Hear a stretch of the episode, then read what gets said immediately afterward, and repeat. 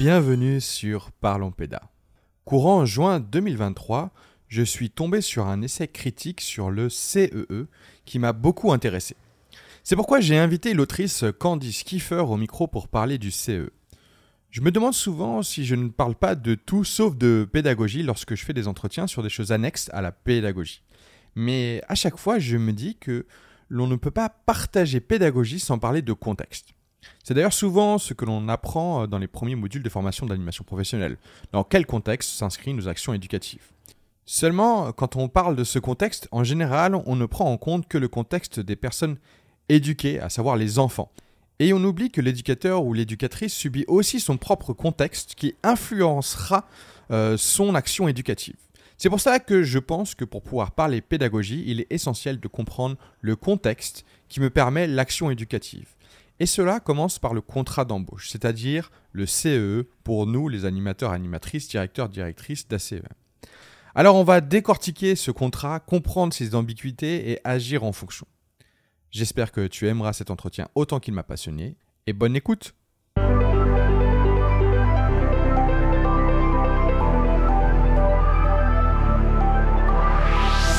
Bonjour et bienvenue Candice, merci d'avoir accepté l'invitation. Et eh ben, tout d'abord, est-ce que tu peux te présenter? Bonjour, alors moi je m'appelle Candice Kiffer, je suis étudiante en droit, euh, je suis en troisième année et en voie de rentrer dans un master 1 de droit social. Euh, et j'ai écrit récemment un, essai critique sur le contrat d'engagement éducatif, donc euh, le contrat euh, qui concerne principalement les animateurs euh, occasionnels. Alors avant, parce que t'inquiète pas, on va en parler justement de ce que ton essai. Est-ce que tu peux me dire rapidement si tu as un passé dans l'animation aussi, toi, ou tu es uniquement du côté droit et tu tombé par hasard sur le CE, tu t'es dit je vais en faire un objet? Alors euh, non, parce qu'en fait, euh, moi d'abord euh, j'étais j'étais une enfant qui allait en colonie de vacances souvent, enfin très régulièrement pendant les étés. Et au fur et à mesure, j'ai voulu devenir animatrice, donc j'ai passé mon Bafa et je suis animatrice depuis 2018, je crois. Donc donc j'ai fait régulièrement des colonies de vacances, j'ai fait de la vacation en périscolaire. Euh, j'ai fait tout type d'âge, honnêtement. Donc euh, ouais. Et en fait, euh, c'était un peu mon job étudiant d'aller en, en, en, vacances avec les enfants et devenir devenir l'animatrice dont je rêvais et donc à, côté de ça, tu fais donc des études de droit et là, tu as écrit un essai critique sur le CE. E. pourquoi avoir fait cet essai? Bah en fait euh, tout simplement euh, quand quand j'étais étudiante en droit, euh, j'ai eu des cours de droit du travail où on nous parlait des contrats de travail, des différentes prérogatives qui s'y appliquaient, les les différents droits qu'avait le droit de toucher un salarié, les les, les obligations dont étaient soumis à l'employeur. Et je me suis rendu compte que en fait on me parlait pas du tout du contrat que j'avais le plus connu dans ma vie d'adulte. c'est le contrat d'engagement éducatif et euh, je me suis questionnée par rapport à ça. J'ai posé des questions euh, à mes professeurs à propos de ça, et puis ils savaient pas trop quoi me dire. Ils étaient un peu, euh, ils ne connaissaient pas vraiment. Donc je me suis rendue sur internet et puis et puis j'ai fait des recherches. Donc ça a commencé comme ça, hein, tout simplement en faisant deux trois recherches, jusqu'au jour où je suis allée vers une une de mes professeurs et je lui ai demandé ce qu'elle pensait du contrat d'engagement éducatif. Et elle m'a dit, bah en fait c'est un peu du bénévolat. Et euh, j'avoue que quand j'ai entendu ça, j'étais un peu, euh, j'étais un peu interloquée. Et puis euh, cette, cette, cette interlocation m'a m'a amené finalement à, à commencer à construire une réflexion par rapport au à la mise en place du contrat d'engagement éducatif, mais en prenant aussi un aspect très juridique pour pour explorer ces questions-là, quoi, de de de sa mise en place, de sa création, de ouais, de, de ces de comment c'est rédigé un, un, CE finalement. Alors, je pense que tu sais euh, aussi, euh, du coup, quand tu as commencé à faire tes recherches, que de façon générale, il est assez critiqué, ce, ce CE, ce contrat d'engagement éducatif. Est-ce que euh, tu sais, tu, là, après avoir fait, donc écrit cet essai, tu commences à comprendre les enjeux et qu'est-ce qui fait qu'à un moment, c'est peut-être critiqué? Ben Moi, je l'ai comprends assez bien. Je trouve qu'elles sont plutôt justifiées même. euh, enfin, c'est ce que j'explique euh, au final euh, dedans, c'est que euh, je passe en fait d'abord par euh, une phase historique où je me rends compte que avant on avait euh, que l'annexe 2, donc on n'avait pas de, de contrat. En fait, on était on était un peu dans dans un flou juridique où il n'y avait au- enfin aucun contrat qui qui arrivait à encadrer un peu cet emploi-là, qui est un peu enfin qui est très occasionnel, qui qui qui est pas standard.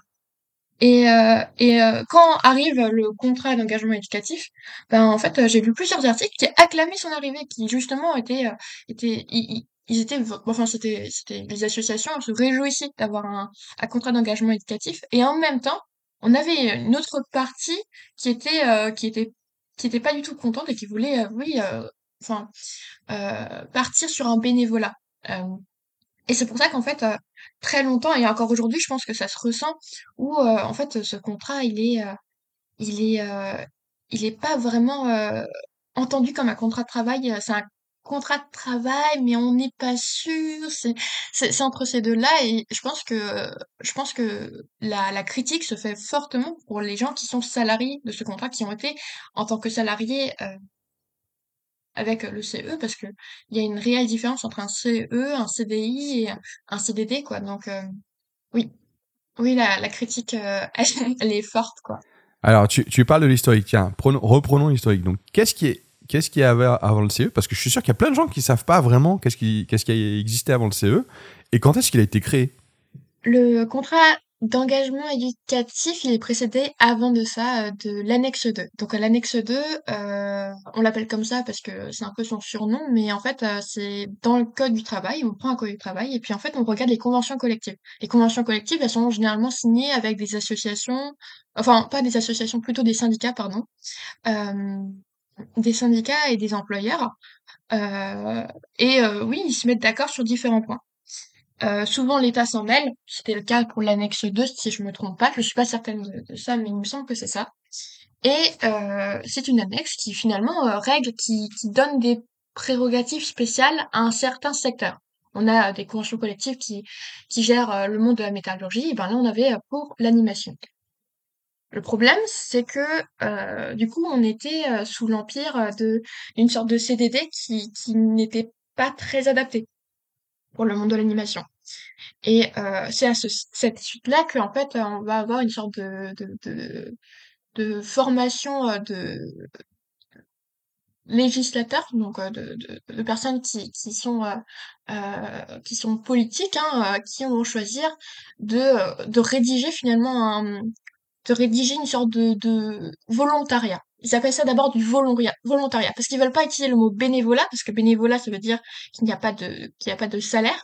Et ils veulent pas utiliser salarié parce que ça embête, parce que du coup, il y a, il y a, il faut donner plus de droits aux travailleurs. Donc on veut être dans le- l'entre-deux, où on se met, se met pas entre les deux. On, on, se met, on choisit pas une position claire. Euh, le problème, c'est que au niveau de l'Union européenne, on n'accepte pas d'entre-deux.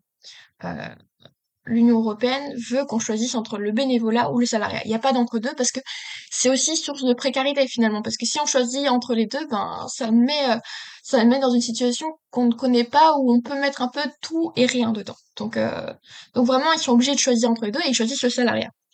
Euh, le problème, c'est que au départ, le CE, on voulait le destiner seulement aux associations pas aux entreprises. Parce que c'est un contrat qui est un peu précaire, qui, qui met même dans une certaine précarité, puisqu'on touche pas d'indemnité de précarité. Euh, le, le salaire, il n'est pas à l'heure, il est à la journée.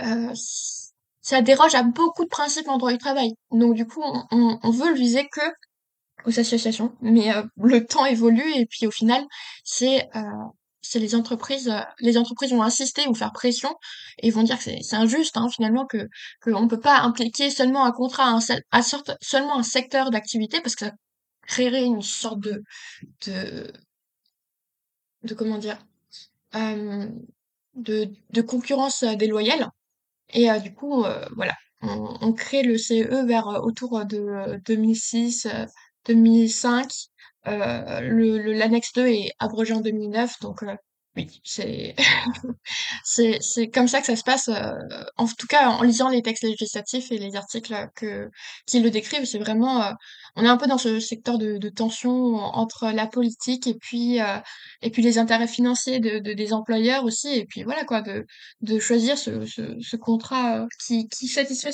satisfait tout le monde. Pardon. Donc ça veut dire qu'à l'heure d'aujourd'hui, n'importe qui peut utiliser un CE Alors, heu, tout le monde, c'est-à-dire dans le secteur de l'animation. Il faut on a quand même des conditions, heu, qui sont, heu, strictes là-dessus. C'est que, l'employeur doit fai doit on doit avoir un accueil de mineurs. C'est-à-dire que, n'importe quel entrepreneur ne peut pas, ne peut pas, utiliser le CE. Le CE d se destine uniquement aux animateurs, enfin au secteur de l'animation ou, éducatif ou, dans les séjours adaptés, de cadres de vacances, adaptés, organisés. Tu, tu veux dire en gros que euh, c'est limité à la branche en gros? Parce que là, tu- enfin, de ce que j'ai compris, c'est qu'avant c'était euh, une annexe de branche qui dit spécifiait un peu genre euh, ce CDD là est spécifiquement pour les animateurs animatrices. Là ils l'ont un peu officialisé entre guillemets, mais sauf que bon ils se sont retrouvés avec un truc un peu bâtard euh, où ils ont trouvé euh, cette idée du volontaire, euh, mais qui reste toujours dans la branche. C'est ça, c'est ça. Il faut, heu, ouais, c'est c'est une façon d'officialiser le la la chose, mais en le gardant dans un secteur. Parce qu'on peut pas l'appliquer à n'importe qui, quoi. C'est vraiment, heu, ça ça enfin, c'est appelé comme ça, hein, c'est le contrat d'engagement éducatif, hein. Il y a vraiment une volonté de vraiment le le rester niché dans dans dans, heu, dans ce secteur-là, mais en essayant de pouvoir, heu, l'utiliser par une le plus grand nombre. Et est-ce que euh, maintenant euh, le statut de volontaire a un statut particulier euh, Parce que si j'ai bien compris, il n'existait pas vraiment avant ce, ce mot volontaire et qu'il a été créé avec le E. CE. Le, le mot volontaire, ça a été un, un, un mot qui a été utilisé surtout pendant quand, en fait, quand on regarde les travaux du Sénat, de l'Assemblée nationale, en fait, on parle de volontariat associatif. Sauf que c'est un mot qu'en fait, qui se dit pas. En droit, en tout cas, on ne peut pas, on ne peut pas décrire un salarié de volontaire. Euh, on peut à la limite l'appeler bénévolat, mais en soi ici on ne parle pas de bénévolat parce que euh, on a euh, tous les éléments d'un contrat de travail. Si on aurait vraiment eu un contrat de enfin de volontariat, ça aurait été requalifié euh, en salari en salariat. Le salarié, doit fournir un lien de subordination, une charge de travail et une rémunération. À partir du moment où on a ces trois éléments, peu importe le nom du contrat, ce sera requalifié en, en contrat de travail. Mais c'est le cas là. C'est ce que tu viens de me dire. Attends, attends, re- redis-moi, redis-moi les trois et on va essayer de comparer avec les CE. Mais pour moi, c'est un, du coup, c'est un contrat de travail ce que tu me dis. Oui, oui, c'est un- du coup, oui. Alors, on a la charge de travail, Ok. on a le lien de subordination et on a la rémunération. Et ces trois éléments, comme on les a, ben, en fait, on qualifie de contrat de travail. C'est pour ça que c'était vraiment impossible que on qualifie euh, le, le, le CE de pas de contrat de travail. Mais en fait, quand on réfléchit plus loin, on se dit que dans ce cas-là, euh, il y a plein de bénévolats qu'on pourrait appeler, en fait, euh, du salariat. La, la, notion entre bénévolat et salariat, c'est très proche. C'est, au niveau des critères, ils sont, ils sont, frères jumeaux, quoi. Limite, il y a vraiment une toute petite C'est c'est différence. hein. quoi, c'est quoi la différence? Bah, selon moi, c'est le lien de subordination. Il va pas se faire de la même, de la même façon. Le lien de subordination, euh, en, dans le bénévolat, c'est le bénévole, il peut quitter quand il veut sa mission de bénévolat. S'il a plus envie de le faire, il le fait plus. Alors qu'un salarié, ben, il est obligé de rester jusqu'à la fin du contrat. Enfin, s'il veut le quitter, ben, il faut qu'il démissionne et dans ce cas-là, il y a des procédures, il y a des, il y a, il y a, il y a vraiment une procédure qui s'applique. Euh, C'est pareil que le licenciement, il y a, enfin, le lien de subor- subordination, je pense que on le ressent, euh, si on parle uniquement de droit, si on fait vraiment euh, juste juriste, c'est la différence entre le bénévolat et le salariat, c'est ça. Après, moi, je suis pas d'accord sur le fait que euh, qu'on puisse appeler du coup euh, le CE euh, comme seulement du salariat parce que il y a aussi une di- dimension bénévole. Les, les, les textes les textes législatifs en parlent bien, c'est que en gros dans le CE, enfin le salarié en CE, il n'est pas là seulement. On, on a une dimension volontaire aussi. On a une notion, une notion de d'intérêt, euh, d'intérêt pour euh, pour la matière de de- d'emploi. Je veux dire, la, plupart des animateurs, quand ils exercent leur, leur emploi, ils sont pas animateurs juste pour le salaire. C'est pas euh, aller euh, aller euh, ramasser les pommes euh, dans dans le verger quoi. C'est il y a il y a y a une sorte de de- d'intérêt en la matière. Mais est-ce que cet intérêt-là justifie le fait qu'on mette ce contrat sous le sous le l'égide du bénévolat? Je pense pas. En fait, il y a une double mesure à prendre en compte. C'est- c'est- Ouais, et puis même euh, là, ce que tu es en train de me dire, c'est un peu, euh, un peu bizarre parce qu'il y a quand même plein d'autres métiers. euh, parce que c'est vrai que tu, tu mets en lien avec les pommes, mais il y a plein d'autres métiers où où il y a de l'intérêt. Euh, quand quand quand t'es président de la République, par exemple, j'espère que t'as de l'intérêt à l'être. Et pourtant, t'es super bien payé, tu vois. À l'inverse. Ah non, mais clairement. C'est pour ça que c'est pour ça que vraiment j'ai eu un un vrai problème quand je reviens au euh, au tout début. C'est ce qui m'a vraiment intéressé, c'est que quand j'ai dit euh, le CE, euh, qu'est-ce que vous en pensez, et qu'on me répond, ben c'est un peu du bénévolat. Oui, mais est-ce que ça justifie de placer le le, le travailleur comme bénévole, alors que pourtant il fournit un vrai travail, qu'il est soumis à un lien de subordination par, euh, enfin il a, il a, il a des comptes à rendre à son employeur. Ah ouais, il a des comptes à rendre? Ben, il est clair que quand on est animateur et qu'on est euh, sous un contrat, euh, ou même le directeur, hein, le directeur il est aussi sous le même contrat, souvent du CE, euh, il a des, il a des comptes à rendre pour l'association qui, qui travaille pour l'entreprise pour laquelle il travaille. C'est-à-dire qu'il va devoir animer, il va devoir faire en sorte que euh, la, la colo se passe bien, ou alors euh, euh, que le, séjour organisé se passe bien. Si je parle plus généralement, quoi, c'est il faut qu'il soit en sorte que les règles de sécurité soient bien mises en place, que les animateurs animent, que que qu'il y ait une organisation. Et en soi, c'est une force de travail, ce ce dont on parle. Mais mais donc du coup, le CE di- impose quand même cette idée que on n'a pas le droit de partir. Enfin, à un moment, si on a signé le contrat de CE, on est obligé de. Bah, c'est ce que tu me dis. Si j'ai bien compris, le lien de subordination, il se faisait à ce niveau-là. C'est-à-dire qu'un bénévole, il n'a pas de lien de subordination parce qu'il peut partir quand il veut. Et là, dans le CE, on est obligé de partir. Enfin, on est obligé de ne pas partir. Ben, on peut toujours partir. Il y a, des démissions, il y a le licenciement.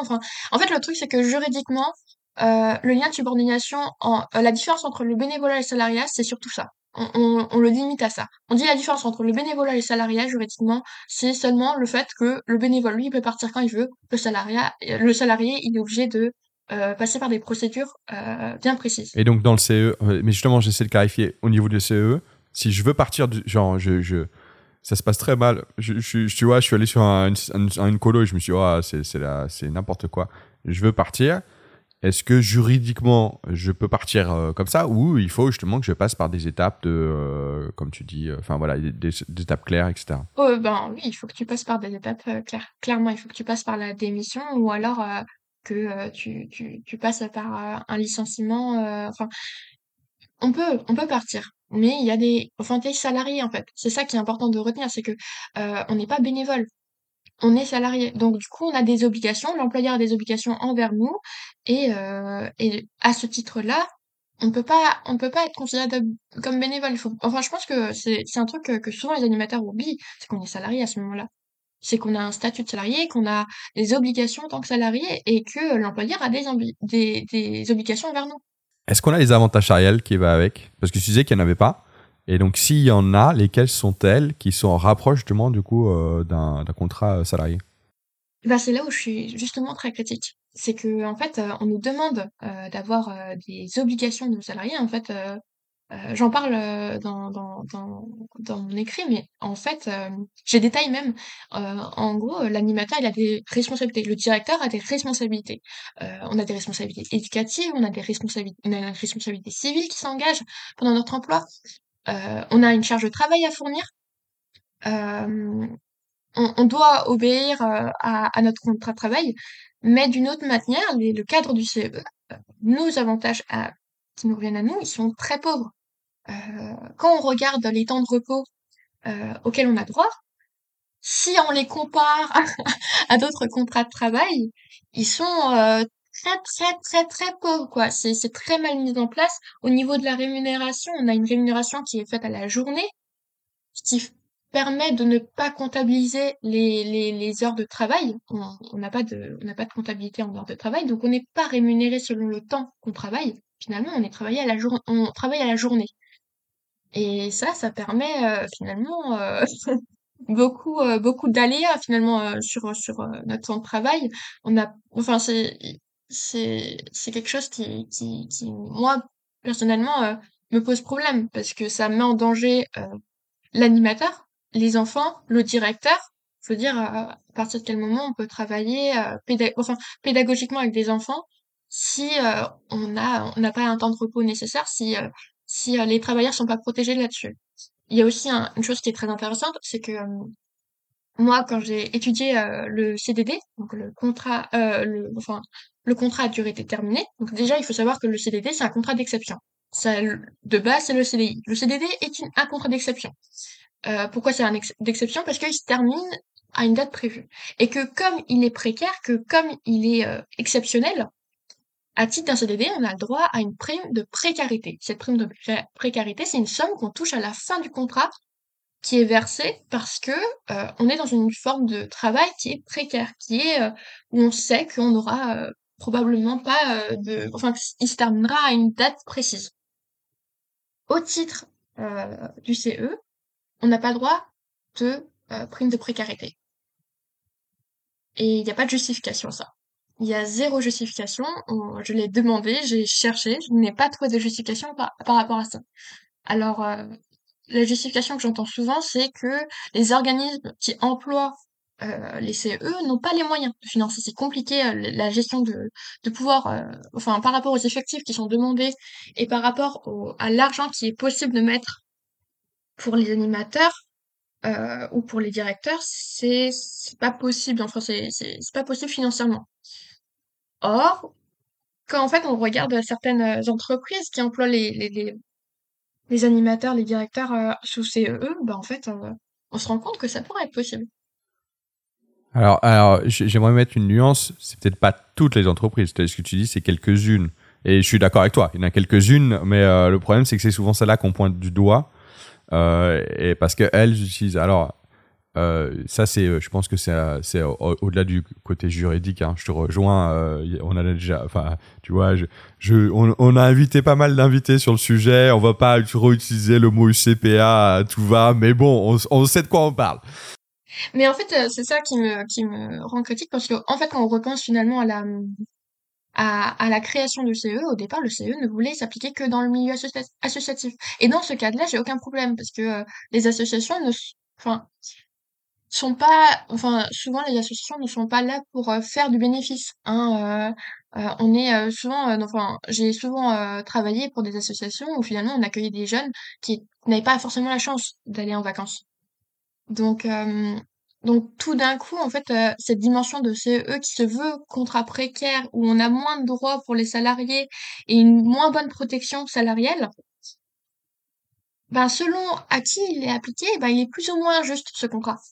Et ça pour tout le monde, pour l'animateur, pour le directeur, pour l'employeur, enfin, bon, enfin, l'employeur ça dépend du cas, mais alors justement, j'aimerais bien parler de ce, ce, ce renversement euh, parce que donc là, en gros, tu dis qu'à la base, il a été euh, pensé pour euh, justement euh, sauver la branche de l'animation et, tu, expliques à la fin de ton essai qu'au final il fait plutôt l'inverse. Il détruit il détruit tout ce socle de d'animateurs animatrices occasionnels qui étaient présents et qui sont qui se perdent et qui sont de plus en de moins en moins présents etc et donc j'aimerais un peu décortiquer ce CE vraiment parce que là on n'a pas parlé de façon générale mais sur des éléments du CE euh, qui ont été utilisés et voir un peu avec toi euh, pourquoi on a fait ça, quel est le sens un peu, si tu le sais d'ailleurs. Et, euh, et puis bah justement derrière essayer de comprendre et voir ben voilà est-ce que ça marche ou pas au final. alors il y a un des premiers un des premiers points que, que je vois que, qui était intéressant, c'est tu parles de la limite des 80 jours, qui d'ailleurs, si j'ai bien compris, n'a pas été instaurée tout de suite, mais après, euh, et, est-ce que tu trouves que justement, euh, enfin, à quoi ça sert? Pourquoi on met 80 jours? Et euh, est-ce que ça marche vraiment ou pas? Et enfin voilà, est-ce que tu peux un peu expliquer tout ça au niveau du 80 jours? La limite juridique, la limite juridique de 80 jours, elle est mise en place parce qu'on veut que ce contrat s'applique que aux travailleurs animateurs de manière occasionnelle. Pour garder le caractère occasionnel, il a fallu qu'on fasse quelque chose. Parce qu'on ne pouvait pas on pouvait pas faire en sorte que euh, on ait des animateurs qui toute l'année travaillent en CE. Ça posait un, un, vrai problème parce que dans ce cas-là, le texte n'avait aucun sens. On pouvait plus vraiment justifier, encore moins justifier la précarité. Donc, on met ce seuil juridique de 80 jours. Le problème, c'est que euh, c'est qui qui compte les 80 jours? Parce que ces 80 jours, c'est même s'il y a différents employeurs. C'est-à-dire qu'un animateur qui travaille, par exemple, deux semaines avec un employeur et qui travaille trois semaines après, ben, euh, le deuxième employeur ne saura pas, il ne saura pas forcément que euh, son, son, salarié a, a, travaillé avant dans une autre, une autre, un autre séjour. Euh, pour, pour, pour, vérité, hein, moi j'ai fait ça plein de fois, hein, je vais pas te mentir. Hein. Des fois je travaillais genre 4, ouais, 3, presque 300 jours dans l'année, mais à bout de 80 jours avec un employeur différent. Et eh ben c'est le problème justement de ce truc-là, c'est que en fait c'est le, le, salarié qui finalement euh, qui qui qui, qui s'occupe de ce calcul-là, de ce décompte-là. Euh, ce qui est très intéressant, c'est que comment du coup l'employeur s'assure de pas avoir de problème parce que s'il y a une inspection ben et que imaginons euh, l'inspecteur s'en rend compte ah bah là on a des problèmes parce qu'on peut aller en justice à ce moment-là donc euh, on a du coup des arrêts euh, de, de la cour d'appel c'est jamais allé jusqu'à la cour constitutionnelle mais ce serait très intéressant que la cour constitutionnelle, constitutionnelle euh, y aille la cour constitutionnelle c'est la plus haute juridiction en France d'accord donc c'est le troisième degré et elle elle juge seulement sur le principe pas sur le fond c'est-à-dire qu'elle va pas prendre les éléments, mais du coup, elle va donner un arrêt de principe. Un arrêt de principe, c'est la règle générale. Généralement, ça fait jurisprudence, ça intervient un peu comme une règle. Tu veux dire que ça peut être réutilisé derrière comme une règle, derrière euh, comme une nouvelle loi, quoi. C'est ça. C'est généralement les arrêts de, de, de, de, la Cour de cassation euh, qui, sont utilisés un peu comme, euh, comme une, règle un peu... une règle, ça précise la loi en fait. Si on veut un peu, moi j'aime bien expliquer ça comme ça, c'est que la Cour de cassation, c'est c'est la règle en pratique. C'est, ça va être tous les questions pratiques, euh, les détails, quoi. Les, on va, elle va s'occuper des détails. Euh, en fait, le problème, c'est que le contrôle, là, il est fait, euh, enfin, c'est, c'est un peu une règle miroir, quoi. C'est, pour faire beau, hein. On a mis ça pour dire, regardez, c'est quand même un contrat qui est limité, genre, on peut pas l'utiliser tout le temps, c'est exceptionnel et tout. Que dans la réalité, ce seuil-là, il, il a pas de sens. Je veux dire, euh, le salarié, il est précaire. Le salarié, il est sous le lien de subordination. Généralement, quand on travaille, c'est qu'on a enfin, on peut être motivé par des, des, par la pédagogie et par l'envie de travailler, mais on n'oublie pas quand même que le salarié, s'il fait ça, c'est parce qu'il est il est sous un lien de subordination. Il a besoin de travailler. Souvent, euh, enfin, la plupart des animateurs, bon, il y a l'envie aussi de travailler dans l'animation, mais il y a aussi l'envie d'avoir une rémunération. Est-ce qu'il va s'interdire de travailler plus de 80 jours parce que euh, il y a la règle de, des 80 jours ou euh, y aller quand même et bon, on va faire comme si on avait travaillé que 80 jours? Voilà, le choix est vite fait. Et euh, souvent à ce titre-là, d'ailleurs, euh, dans les contrats de, d'engagement, enfin de les CEE, on, on fait signer souvent des, des, des attestations sur l'honneur qu'on a bien travaillé 80 jours, sauf que Bon, juridiquement, euh, ça n'a pas vraiment beaucoup de valeur, quoi, ce genre de choses. On le fait signer pour la forme, quoi. Protéger un peu, enfin, l'employeur se protège de cette manière, mais honnêtement, ça le protège pas beaucoup, quoi.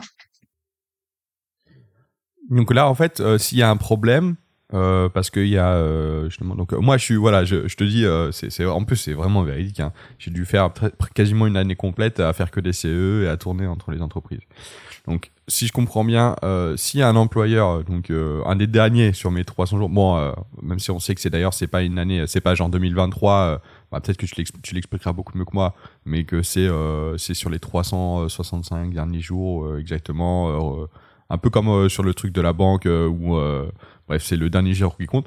Et donc j'étais à mon 300e jour d'affilée à travailler. là mon employeur donc il m'embauche et puis il euh, y a euh, un contrôle, et ben c'est lui qui prend. Bah, c'est c'est lui qui prend parce qu'en soi, euh, tu, es le travailleur précaire, tu es sous lien de subordination. Au final, c'est ça. Mais après, on peut te le reprocher aussi. Mais honnêtement, en la matière, il n'y a pas vraiment de, il y a pas vraiment beaucoup d'arrêt. Hein. À mes yeux, ce, cette, vraiment cette règle, elle est artificielle. Surtout que à partir de quand on compte les 80 jours? Parce que dans quand on lit le texte de loi, on ne dit pas c'est par rapport à l'année l'année 2023. C'est-à-dire que ça peut être le, ça peut, on peut commencer le décompte de 80 jours sur l'année 2023-2024 à partir du moment où tu as travaillé. En fait, le, c'est pas clair. C'est, à mes yeux, c'est vraiment une règle qui est vraiment artificielle, dans le sens où il y a aucune, il y a aucune précision de comment elle s'applique. On, ne sait pas comment la décompter, on ne sait pas comment, on compte les jours, comment on le contrôle. Il n'y a pas de, je trouve vraiment que c'est, vraiment une, une règle pour dire Voilà. On l'applique, c'est un contrat précaire, mais c'est parce que, heu mais ça reste un contrat, heu, vraiment, heu, exceptionnel, exceptionnel parce qu'on peut l'appliquer que que que 80 jours. Par contre, si c'est la même entreprise qui t'embauche euh, plus de 80 jours, enfin, euh, sur plusieurs contrats, hein, qui te fait un- une première colo, une deuxième colo, une troisième colo, puis ça va au-delà des 80 jours, est-ce que là-dessus, c'est un peu plus euh, criant ou ça change rien? Là, c'est beaucoup plus criant. L'employeur, dans ce cas-là enfin le salarié, pardon, peut largement attaquer, l'employeur, en justice et faire requalifier son contrat de CDI, hein, dans ce cas-là, hein. Il y a Oui, mais en même, vraiment en même temps, euh, enfin, c'est lui qui a accepté le contrat, de signer une troisième fois le contrat. Oui, mais c'est pas grave, c'est mais enfin, même s'il l'accepte, il est on n'oublie pas que, heu, c'est le salarié, il est considéré toujours comme, heu, hem, une sorte de, de il est dans la précarité, il est sous la la enfin, c'est pareil que pour, le travail dissimulé. Le travailleur dissimulé, il a pas le choix finalement d'accepter ses conditions de travail. Parce qu'il a envie de travailler, il a besoin de ce travail. Donc, heu, dans ce cadre-là, il peut pas vraiment refuser, enfin, c'est compliqué. Donc, heu, voilà, c'est Donc, ce que tu es en train de dire, c'est que tous les, tous les travailleurs, travailleuses qui sont euh, là, euh, tu vois, comme moi, hein, qui disent Ouais, mais justement, j'ai envie de me faire réembaucher par cette entreprise. Ça fait genre trois fois qu'ils m'embauchent avec un, un CE, ça fait carrément plus de 80 jours. Ça m'est déjà arrivé aussi. hein. Euh, mais en même temps, enfin, tu vois, j'ai, moi, ce que j'ai peur, c'est qu'ils me réembauchent pas derrière. Si je les attaque en justice en disant ouais, mais en fait, ça devrait être un CDD ou un CDI ou ce que tu veux. Du coup, est-ce que tu me dis que là, euh, moi, je pourrais faire valoir euh, mes droits à ce niveau-là? Bien sûr, vraiment, hein. Heu, il y a pas c'est vraiment tu acceptes le contrat et après avoir la fin la fin du contrat, clairement, un salarié peut attaquer. Je sais plus, le combien de temps tu as encore pour attaquer, heu, ton employeur à à partir de la fin du contrat? Je sais plus. Honnêtement, les règles de procédure civile, c'est vraiment pas mon truc. Mais, heu Mais pour aller jusqu'à la cassation, ça veut dire qu'à un moment, il y a une première personne qui, a, qui doit euh, attaquer en justice euh, son employeur en disant bah là, euh, je suis censé avoir fait 80 jours, quelque chose comme ça, et j'ai dépassé. Si je comprends bien, c'est-à-dire qu'à un moment, il faut bien qu'il y ait, euh, que ça passe chez le premier juge. Alors, heu, du coup, on par exemple, on a un arrêt de la cour d'appel de Nîmes, heu, dans sa chambre sociale, 10 juin 2019. Donc, heu, en gros, c'était une histoire où, classiquement, une, une, une salariée qui était, sous, du coup, CEE, heu, a fait requalifier son contrat de travail en CDI parce que, si je lis même, heu, le j'ai sous mes yeux, heu, les le motif même, de l'arrêt où justement on a cette phrase qui dit, heu: «Infirme le jugement, mais seulement ce qu'il déclare, hem, Madame Z irrecevable», donc Madame Z c'est pour l'anonymat. Heu, cette demande de requalification du contrat conclu le 4 décembre 2013 pour des journées du 4 au 11 décembre 2013 et d'autre part, on se demande de paiement de d'indemni d'indemnité pour travail dissimulé. Donc en gros, c'est un peu les dommages-intérêts, heu, en la matière. Donc heu, parce que, est c'est considéré comme du travail dissimulé puisque, heu, pendant le courant de la période du 25 février au 11 décembre 2013 2013 et ben, heu, elle devait plus être normalement sous CE et heu, oui, voilà, il juste après on a ordonne la requalification du contrat de travail à durée déterminée. Donc en fait, le CE est appelé contrat de travail à durée déterminée en contrat de travail à durée indéterminée. Donc à partir de là, on a, heu, une vraie requal requalification du CE en CDI et à ce titre-là, bah, du coup, heu, il y a tout ce qui va avec, hein. On a les indemnités, on a le on a le on a une on a aussi une rupture du coup, une rupture du contrat qui est pas conforme. Enfin à ce titre-là, si on respecte pas ce ce si jamais on va en justice pour ça, ce qui peut arriver, même si c'est très ça arrive très, très rarement, ben, heu, oui, l'employeur risque vraiment de voir, heu, son contrat se faire requalifier de CDI et ça, c'est ça veut dire que, voilà, ça peut coûter très cher, très, cher. Alors, il y a une deuxième point, euh, ah je vois que le temps file en même temps, mais il y a un deuxième point euh, que j'aimerais, euh, sur le CE, que j'aimerais euh, discuter avec toi, c'est euh, c'est la valorisation qui est fixée à 2,2 fois le, le- montant du SMIC horaire par jour. Est-ce que tu sais pourquoi ce choix-là, 2,2 J'étais en train de me dire, quel est l'int- Enfin, tu vois, alors vraiment, c'est très précis. Et, et enfin voilà, expliquer un peu bah, qu'est-ce qu'il y a derrière en termes de juridiction, qu'est-ce que qu'est-ce que ça qu'est-ce que ça qu'est-ce que ça implique, euh, etc.. Alors, j'avoue que c'est une chose qui me fait un peu rire, heu, le 2,2 parce que, quand la première fois quand j'ai fait mes recherches sur le CE, ce qui est ouf, c'est que, heu, 2,2 fois le SMIC, ça a été mis un peu en avant. En mode, c'est un avantage, heu, d'être payé, de cette manière-là. C'est, heu, c'est génial, c'est c'est c'est super et tout et heu, c'est sur le site du service public. Je sais plus, il y avait une phrase précise où, heu, quand je l'avais lu, heu, c'était presque comme un avantage. Sauf que le problème, c'est que c'est pas du tout un avantage. Au contraire, c'est-à-dire qu'on est payé moins que que la plupart, des emplois, parce que c'est à la journée. C'est ça la grande distinction, c'est qu'on n'est pas payé à l'heure. Heu, le nombre d'heures n'est pas du tout comptabilisé, donc à ce titre-là, heu, on est payé à la journée et et du coup, heu, beaucoup moins que la plupart, la plupart, de de des travailleurs de manière générale. Il y a aucune, il a aucune explication à ça.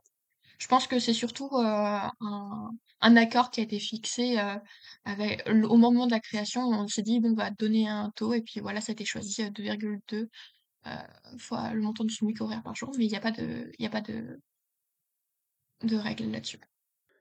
Alors, on va aussi parler des temps de repos. Je, me rappelle, alors moi j'ai vécu, tu sais, ce moment où on est passé avec ces temps de repos obligatoires, euh, où c'était hyper complexe et où on comprenait rien du tout. Et d'ailleurs, je pense qu'on comprend toujours pas. Et au bout d'un moment, en fait, j'ai vu que limite, c'était, ça avait été squeezé. Genre, il y a beaucoup d'organismes qui, qui disent ouais, bon, il y a ce truc-là, mais on sait pas trop à quoi ça sert. Est-ce que tu peux un peu plus expliquer, ben, concrètement, qu'est-ce qui, enfin, comment ça marche ce système de temps de repos? Et puis derrière, euh, j'aimerais aussi le mettre face à la réalité, quoi. Déjà dans la théorie, ok, qu'est-ce qu'est-ce que c'est? Et puis face à la réalité, euh, ben, euh, comment comment ça marche, quoi. Alors, euh, le temps de repos, il faut distinguer trois différents temps de repos. Au niveau du temps de repos, on a les pauses, le repos hebdomadaire et le repos quotidien. Les pauses, euh, normalement, on a le droit à 20 minutes au bout de 12 heures de travail. Ça, c'est la règle. Ça veut dire que pendant 12 heures, on peut ne pas avoir, on peut avoir genre 0 0 pause. On- si on peut avoir un temps de pause supplémentaire, si l'employeur euh, est OK avec ça, il n'y a pas de souci.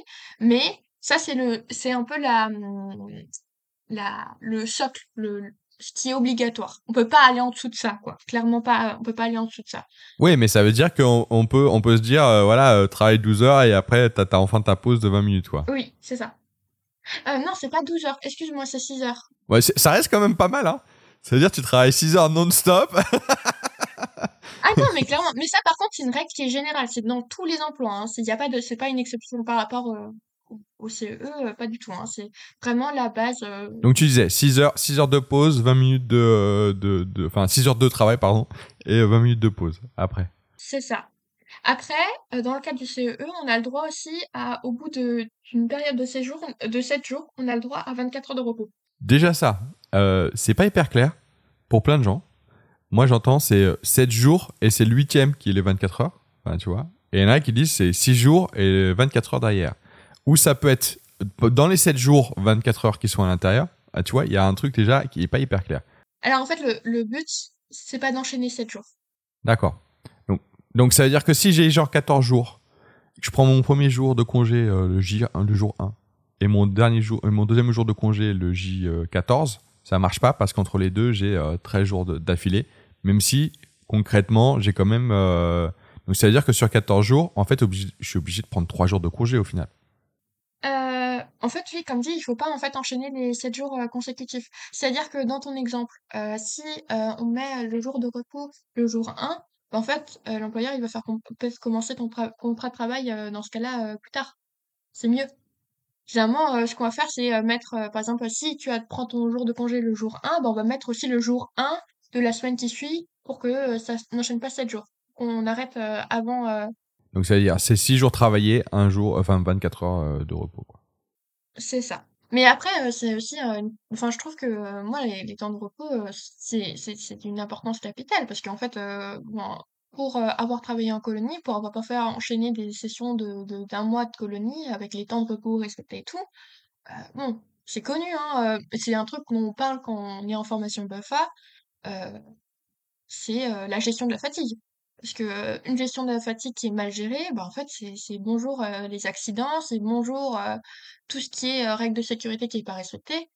Et euh, oui, non, c'est cl- c'est clair que c'est important euh, là-dessus. Il faut que ça soit respecté euh, strictement. Mais euh, c'est là où on va venir du coup euh, sur le troisième, le repos quotidien, où là ça ça pose problème parce que en fait, on a, on a aussi du coup un repos quotidien de 11 heures qui est prévu, qui est prévu par le code. Mais ces 11 heures-là, ben souvent elles sont pas respectées. Je veux dire, c'est rare que, que un animateur dorme 11 heures. Et c'est pour ça que dans le CE, on a une exception, où finalement on peut réduire ce temps de, de, ce temps de repos à 8 heures. Alors ça veut dire que pendant mes, mes 8 heures euh, de sommeil, parce que souvent c'est ça, hein, c'est bon, on va dire je vais dormir un peu moins, 7, 6 heures, 5 heures peut-être, généralement c'est 5 heures et après j'ai un, un cinquième et je dors 5 heures. Euh, S'il y a un enfant qui a un problème, est-ce que je dis je travaille pas? Comment on fait? Je suis pas, je suis pas salarié, c'est fini. non, on peut pas faire ça. Et c'est ça qui me pose aussi problème, c'est que du coup, on n'a pas d'astreinte, parce que ça, ce qu'on appelle là, de ce dont on parle là, c'est une astreinte, en fait.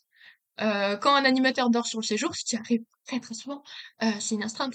Parce que t'es dans les locaux de, de, de, de l'organisation, euh, si jamais il y a un enfant qui, euh, voilà, j'ai une insomnie, euh, s'il te plaît, tu peux rester avec moi, ou tu peux aller me recoucher, ou je sais pas, il y a un enfant qui est malade et tout, ben c'est une astreinte.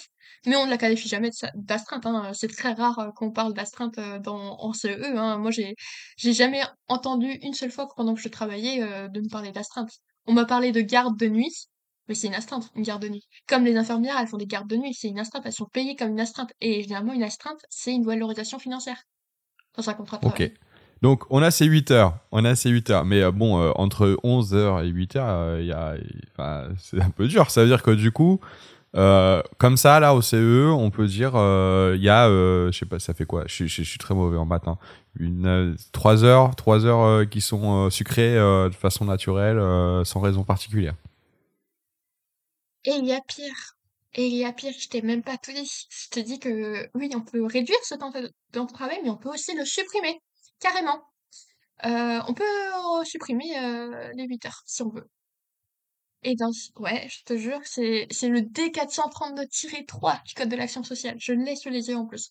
Et euh, et oui, en fait, donc si on la on, on la supprime, dans ce cas-là, on va mettre en place le repos compensateur, le fameux le, terrible euh, repos compensateur qui là c'est celui-là qui arrache un peu euh, les cheveux de tout euh, de tout directeur parce que du coup c'est une organisation dans les contrats de travail où finalement souvent dans les CEE ben, en fait on doit on a des jours où finalement on travaille pas mais c'est pour compenser le fait qu'on t'a enlevé un temps de pause et tout et à partir du moment où on réduit ton, temps de repos ou ou on le supprime ben dans ce cas-là on va rajouter des jours où tu ne travailleras pas mais tu seras sous contrat tu seras payé alors, donc en fait, euh, ce repos compensatoire, c'est pas entre, euh, la différence entre les 11 heures et les 8 heures.